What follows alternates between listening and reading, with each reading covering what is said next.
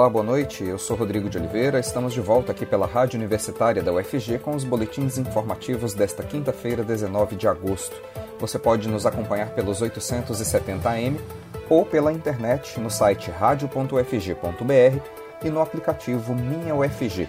Os boletins da Rádio Universitária estão disponíveis também em formato de podcast nas principais plataformas digitais. CPI da Covid aprova quebra de sigilo de Ricardo Barros, Frederic Wassef e de blogueiros bolsonaristas. Os senadores que participam da comissão parlamentar de inquérito que investiga a atuação do governo federal na pandemia de Covid aprovaram hoje a quebra de sigilo do líder do governo na Câmara dos Deputados, Ricardo Barros, do PP, e do advogado Frederic Wassef, que atua em casos envolvendo a família Bolsonaro. A CPI aprovou ainda a quebra de sigilo de influenciadores e blogueiros bolsonaristas, entre os quais Alan dos Santos, Oswaldo Eustáquio e Bernardo Koster, entre outros. Os requerimentos foram aprovados logo na abertura da oitiva agendada para ouvir o depoimento de Francisco Maximiano, dono da Precisa Medicamentos, responsável pela controversa venda da vacina indiana Covaxin ao governo brasileiro senadores aliados a Bolsonaro tentaram impedir a quebra do sigilo dos produtores de conteúdo conhecidos por disseminarem fake news. Os parlamentares alegaram que há uma perseguição política e uma caça à liberdade de expressão no país. Após pedido do senador Eduardo Girão, do Podemos, os requerimentos foram apreciados em separado, mas os governistas foram derrotados. Depois de quatro adiamentos, o dono da Precisa Medicamentos, Francisco Emerson Maximiano, finalmente depôs hoje a CPI da Covid no Senado. O depoimento foi frustrante, com o silêncio de Maximiano na maioria dos questionamentos. Os parlamentares chegaram a cogitar dar voz de prisão ao empresário, mas a ideia acabou não prosperando.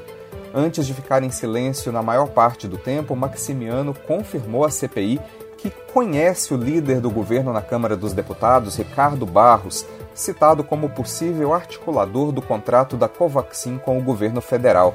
No entanto, Maximiano negou ter pedido a Barros qualquer favorecimento para a Precisa com o objetivo de dar mais velocidade à importação da vacina. Lembrando que Barros apresentou uma emenda a uma medida provisória que posteriormente acabou sendo aprovada que propõe o aproveitamento da aprovação da Autoridade Sanitária da Índia pela Anvisa, Agência Nacional de Vigilância Sanitária. O dono da Precisa confirmou que a emenda era de interesse da empresa, mas disse não ter havido contato com Barros sobre essa questão. Depois, na maior parte do tempo, Maximiano se recusou a responder questionamentos dos senadores. O empresário foi depor na comissão protegido por um habeas corpus concedido pelo STF, o Supremo Tribunal Federal, que o autoriza a permanecer em silêncio para não produzir provas contra si. A medida cautelar autorizada pelo Supremo permite que ele se cale frente a indagações que possam resultar em autoincriminação. Cientistas dizem que variante Delta torna a imunidade de rebanho impossível. Especialistas das principais universidades europeias afirmam que, com base em dados disponíveis até o momento, quem esperava ser protegido da Covid pela imunidade coletiva pode esquecer e tomar logo a vacina, pois a variante Delta, descoberta na Índia e já alastrada por todo o planeta, é duas vezes mais contagiosa que o coronavírus original que surgiu na China. De acordo com os cientistas, esse poder de contágio enterra as chances da chamada imunidade de rebanho, no qual o número de pessoas protegidas contra a infecção é grande o suficiente para conter a circulação do vírus. Quando o coronavírus surgiu, os cientistas calcularam que a imunidade de rebanho poderia ser atingida quando cerca de 70% da população de uma certa localidade estivesse protegida. Esse percentual deriva de dados como a proteção fornecida pela vacina e a capacidade intrínseca de propagação do vírus. O problema é que esses dois fatores ainda não são totalmente conhecidos ou estão em transformação. As pesquisas iniciais indicavam que o coronavírus passava de um infectado para duas ou três pessoas, mas essa razão de contágio subiu muito com o aparecimento das novas variantes, especialmente a Delta. Cientistas indicam que a variante Delta é capaz de passar de uma pessoa para cerca de seis ou sete. De acordo com os especialistas, cada vez que esse número aumenta, sobe também o percentual para atingir a imunidade de rebanho para o professor emérito de Estatística Aplicada da Open University do Reino Unido, Kevin McConway, os dados já disponíveis sobre a barreira das vacinas ao contágio são insuficientes para estimar qual seria uma imunidade coletiva para a Covid. Goiânia amplia a faixa etária de vacinação contra a Covid e já imuniza maiores de 18 anos. O anúncio da ampliação da faixa etária de vacinação na capital foi feito ontem à tarde pelo prefeito Rogério Cruz através de um vídeo feito para as redes sociais. Nesta quinta-feira, o drive do Shopping Passeio das Águas já distribuiu senhas para os jovens a partir de 18 anos. Os agendamentos para essa faixa etária também já estão abertos no site do município e no aplicativo Prefeitura 24 Horas. Neste sábado, dia 21, a Secretaria de Saúde de Goiânia anunciou que vai realizar um dia especial de vacinação com 23 mil doses disponibilizadas em mais de 40 pontos espalhados por toda a cidade.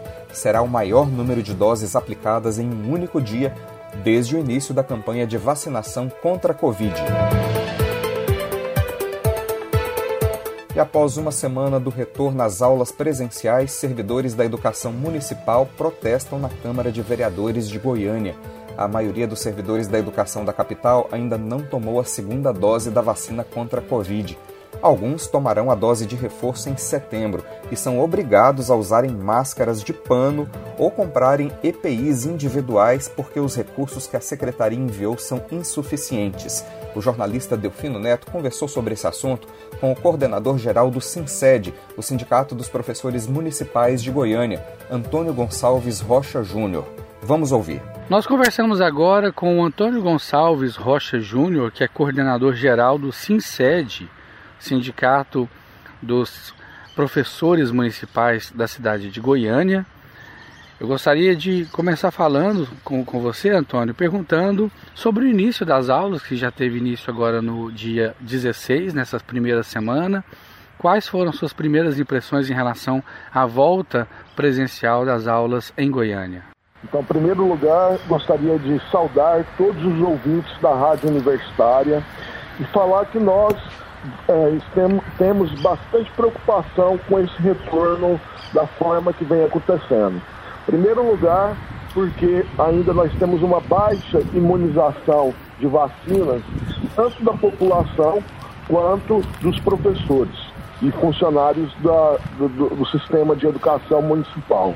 A maioria dos trabalhadores ainda não tomaram a segunda dose e os estudantes também ainda estão distantes de tomar.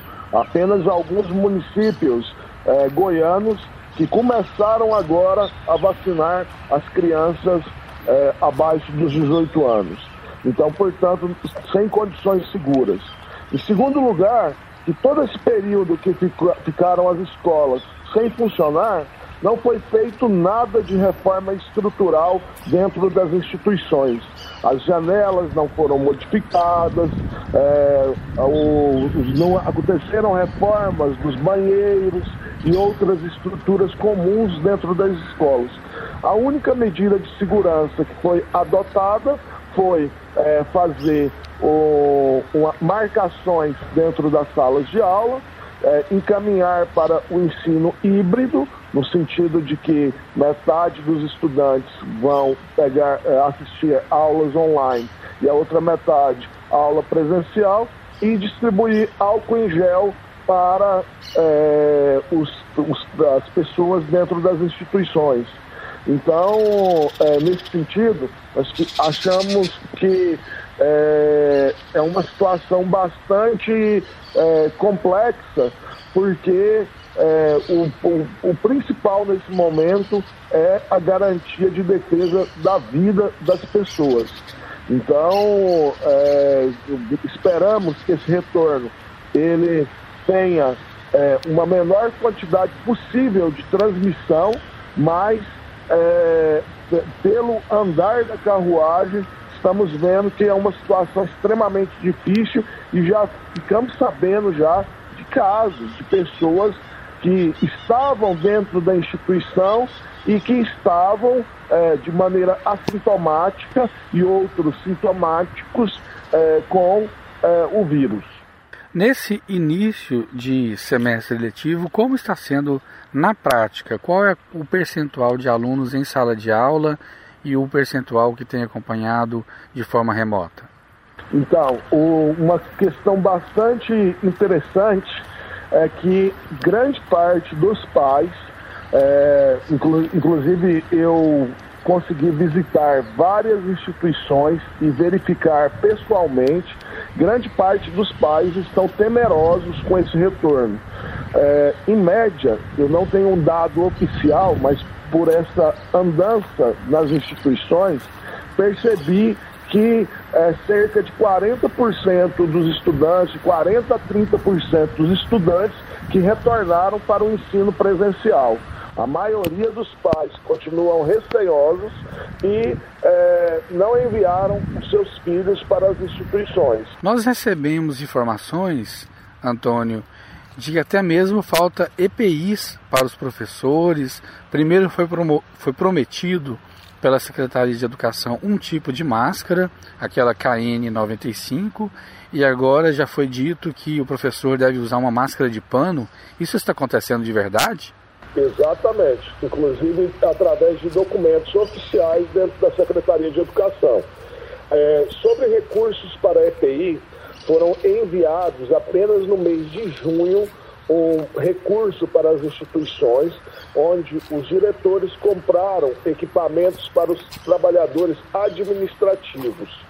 É, depois, não foi enviado novos recursos para comprar esses materiais, então é, cada pessoa teve que se virar para conseguir a sua própria máscara, conseguir a sua própria é, é, equipamentos de proteção. Então não teve uma ação institucional nesse retorno para garantir não somente dos profissionais da educação, como também dos estudantes. Porque nós sabemos que grande parte dessa comunidade que necessita das instituições públicas são é, uma comunidade carente e às vezes é, é, às vezes não é necessário, durante uma aula de quatro horas dentro da escola, que pelo menos o estudante troque duas vezes ou três vezes a máscara.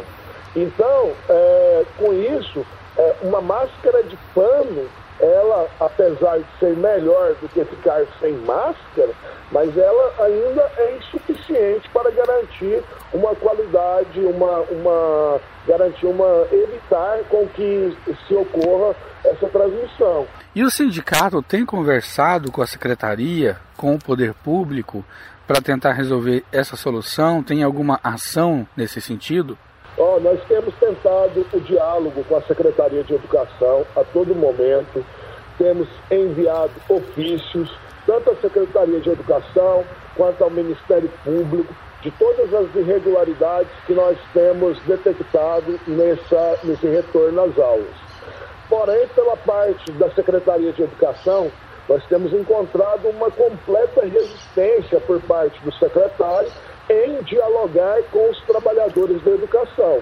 Na verdade, todo esse processo de retorno é, foi discutido somente com os técnicos da Secretaria de Educação sem socializar com os trabalhadores da educação. E isso é muito estranho, porque uma das características desse período da pandemia foi o desenvolvimento de atividades remotas, onde muitos fizeram reuniões públicas é, com centenas de pessoas hoje com determinados aplicativos é possível fazer e a Secretaria de Educação ela não fez nenhum debate coletivo com os trabalhadores da educação e nem mesmo com o sindicato. E nesse sentido, né, é algo extremamente danoso, porque até mesmo qual tipo de conteúdo e como serão as estratégias de recuperação dos prejuízos educacionais gerados durante a pandemia, não foram socializados com os trabalhadores.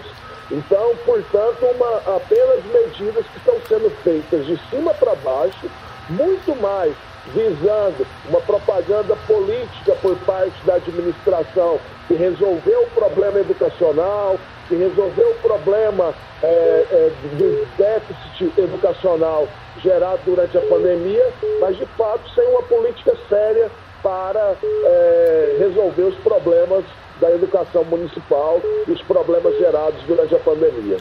Então as aulas voltaram sem que todos os professores estivessem completamente imunizados com as duas doses ou dose única. Exatamente. A maior parte eu pego o meu exemplo, é, que é um exemplo da grande maioria das pessoas. Eu, é, assim que foi possível com que os professores e funcionários da educação pudessem vacinar, eu é, fui para o aplicativo, me inscrevi e a minha segunda dose somente vai, será no final de agosto e é, depois que eu tomar a segunda dose, no dia 30, ainda terá o período ainda de, de é, imunização, de, é, de efetivação dessa é, vacina. A grande maioria dos funcionários de educação não tomaram a segunda dose. Antônio, muito obrigado por falar conosco aqui da Rádio Universitária. O espaço continua sempre aberto e tomara que nós possamos aí conversar mais vezes com esses problemas solucionados. Muito obrigado pela participação. Eu que agradeço e esteja é, sempre à disposição para esclarecer os, as questões relativas à educação municipal. Muito obrigado. Obrigado a você.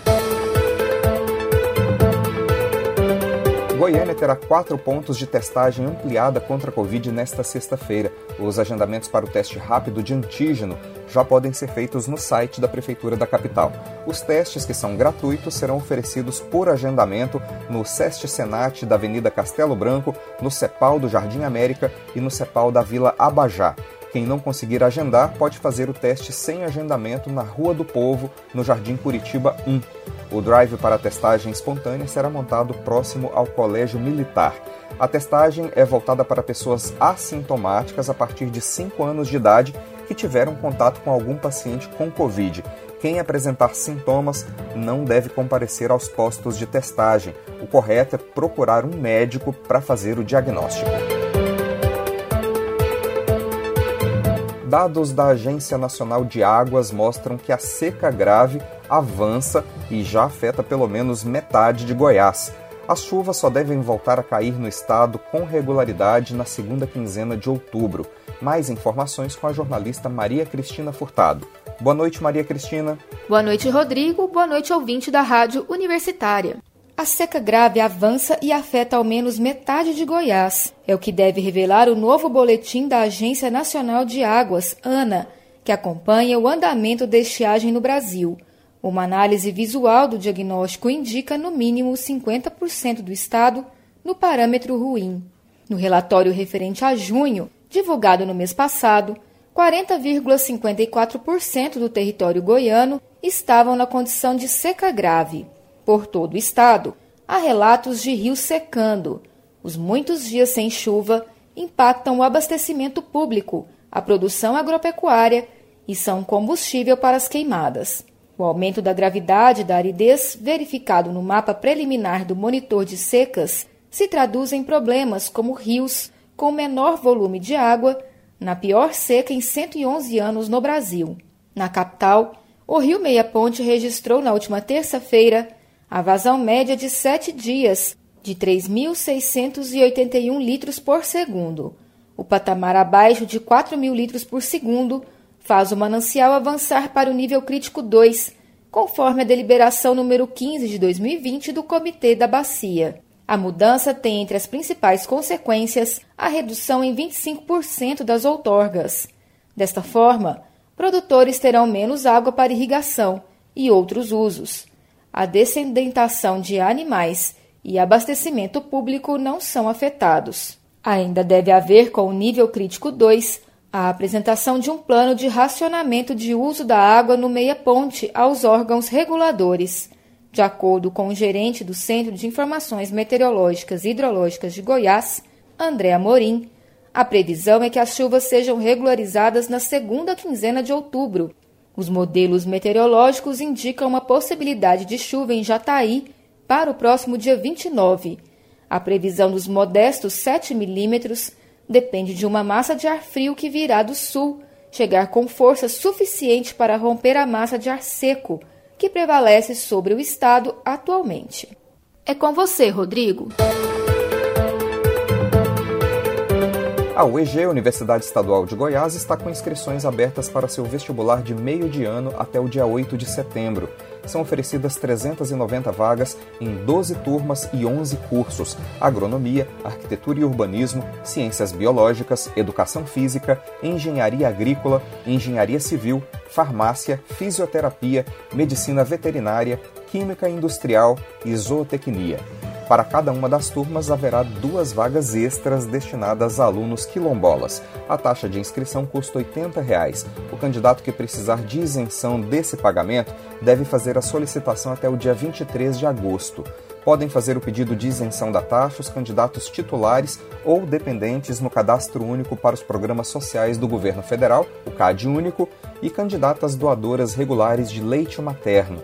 A previsão é de que as provas do vestibular de meio de ano da UEG sejam aplicadas no dia 19 de setembro de maneira presencial nos municípios de Anápolis, Goiânia, Ipameri, Itumbiara e São Luís de Montes Belos. O edital da seleção está disponível no site núcleo de seleção sem acento e tudo junto.ueg.br. ainda falando sobre vestibular, a FUVEST, Fundação Universitária para o Vestibular, responsável pelo exame da USP, Universidade de São Paulo, já começou a receber inscrições para o vestibular 2022. Os interessados podem se inscrever até o dia 1 de outubro. Ao todo, são 8.317 vagas, sendo 4.954 para ampla concorrência, 2.169 vagas para candidatos de escolas públicas e 1.088 para alunos de escolas públicas autodeclarados pretos, pardos ou indígenas. Os estudantes que estejam cursando o primeiro ou segundo ano do ensino médio em 2021 também poderão participar da FUVEST como treineiros para avaliar seus conhecimentos. A taxa de inscrição para o vestibular da FUVEST é de 182 reais e poderá ser paga até o dia 5 de outubro. A primeira fase está prevista para o dia 12 de dezembro e as provas da segunda fase deverão ser aplicadas nos dias 16 e 17 de janeiro. Cursinho Federal tem aulas online para ajudar estudantes na preparação para o Enem e vestibulares. Por conta da pandemia de Covid, as aulas do Cursinho Federal não são mais realizadas na UFG. Mesmo em formato online, a participação só é possível com inscrição e há limite de vagas. Vamos saber mais na reportagem de Ana Flávia Pereira. Inicialmente realizado na Escola de Veterinária e Zootecnia da Universidade Federal de Goiás, o cursinho federal, que ajuda na preparação de estudantes aí para as provas do Enem e vestibulares, agora é totalmente online por causa da pandemia de Covid-19. E para este segundo semestre, ainda há vagas. Para participar, o estudante deve acessar o site cursinhofederal.online, pagar uma taxa no valor de 100 reais e acessar as aulas gravadas e também ao vivo, todas as noites, de segunda a sexta-feira. Como nos conta a coordenadora do Cursinho Federal, a estudante da UFG, Valéria Ferreira de Almeida. Os interessados deverão acessar o site, que é cursinhofederal.online, e realizar a sua assinatura. Cabe aos interessados a saber que as aulas ofertadas pelo Cursinho Federal serão totalmente online neste segundo semestre. Os assinantes terão acesso à plataforma que contém videoaulas e quiz, além de aulas gravadas e já disponibilizadas do primeiro semestre. Os assinantes também terão as aulas ao vivo, que acontecerá de segunda a sexta-feira, das 19 às 21h45. Segundo Valéria, as vagas são limitadas. Após o preenchimento das vagas disponíveis, a plataforma será fechada e novas assinaturas não serão possíveis. As aulas do Cursinho Federal Online serão finalizadas no dia 26 de novembro deste ano. Mais informações no Instagram, arroba Cursinho Federal. Ana Flávia Pereira, para a Rádio Universitária. Projeto de lei regulamenta cores de bengalas para identificação dos usuários. A lei, que está em vigor desde o último mês de março, ressalta ainda que o poder público deve promover campanhas educativas para a divulgação do significado de cada cor de bengala. Vamos saber mais detalhes na reportagem do estagiário Marcos Moraes. O projeto de lei número 4189 de 2019, aprovado e regulamentado em março deste ano pela Comissão de Defesa dos Direitos dos Deficientes Físicos da Câmara Federal, garante aos deficientes visuais a utilização de bengalas com cores diferentes. O texto regulamenta a coloração da órtese denominada bengala longa para fins de identificação da condição de seu usuário. A lei ressalta ainda que o poder público deve promover, por meio do SUS, campanhas educativas para a divulgação do significado de cada cor da bengala. Além disso, determina também o prazo para que possa iniciar a distribuição gratuita de bengalas às pessoas com visão subnormal ou surdo-mudas. Trocando em miúdos, a cor de cada bengala que auxilia o deficiente visual durante sua locomoção vai possibilitar a identificação do grau, tipo e a intensidade da deficiência. Graziella, que é deficiente visual, explica um pouco desta curiosidade conhecida por poucas pessoas sobre as cores das bengalas longas. Desde 2019 foi regulamentado três cores das bengalas, tá? Cada cor identifica um grau de dificuldade nosso, tá? Então vamos lá. A primeira cor é a cor branca, que identifica que aquela pessoa tem cegueira. Então, se vocês virem na rua alguém utilizando a bengala branca, essa pessoa tem cegueira total. Se vocês virem uma pessoa utilizando uma bengala da cor verde, significa que essa pessoa tem baixa visão subnormal. Ou seja, ela enxerga um pouquinho, mas ela ainda precisa do auxílio da bengala para se locomover. E a terceira cor é a bengala branca com vermelho, que identifica que aquela pessoa, ela, além de ter a deficiência visual, ela também tem deficiência auditiva. Então essas três cores vieram aí para estar tá auxiliando, é, ajudando, na verdade, né? Vocês a identificarem o grau de deficiência que nós temos, né? Podendo assim nos ajudar, nos auxiliar em algumas situações. Eu sei que em algumas situações vocês é, às vezes não sabem como reagir, né?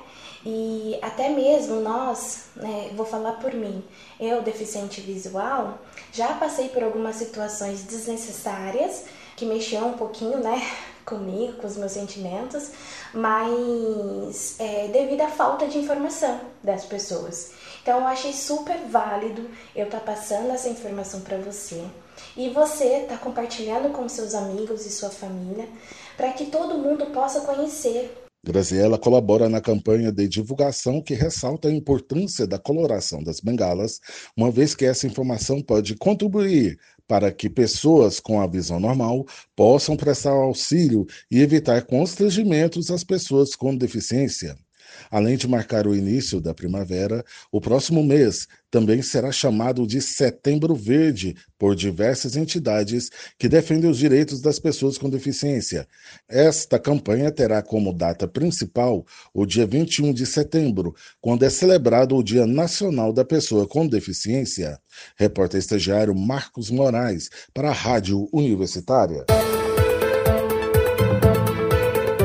Nós teremos mais notícias amanhã cedinho no boletim das 10 horas da manhã. Continue acompanhando nossa programação pelos 870 AM e pela internet no site radio.ufg.br e no aplicativo Minha UFG. Nós também estamos nas redes sociais. Curta nossa página no Instagram e no Facebook. Enquanto todo mundo não for vacinado, tente ficar em casa e, se precisar sair, lembre-se de usar máscara para proteger a você e a quem você ama não perca o foco no combate ao coronavírus. Rodrigo de Oliveira para a Rádio Universitária.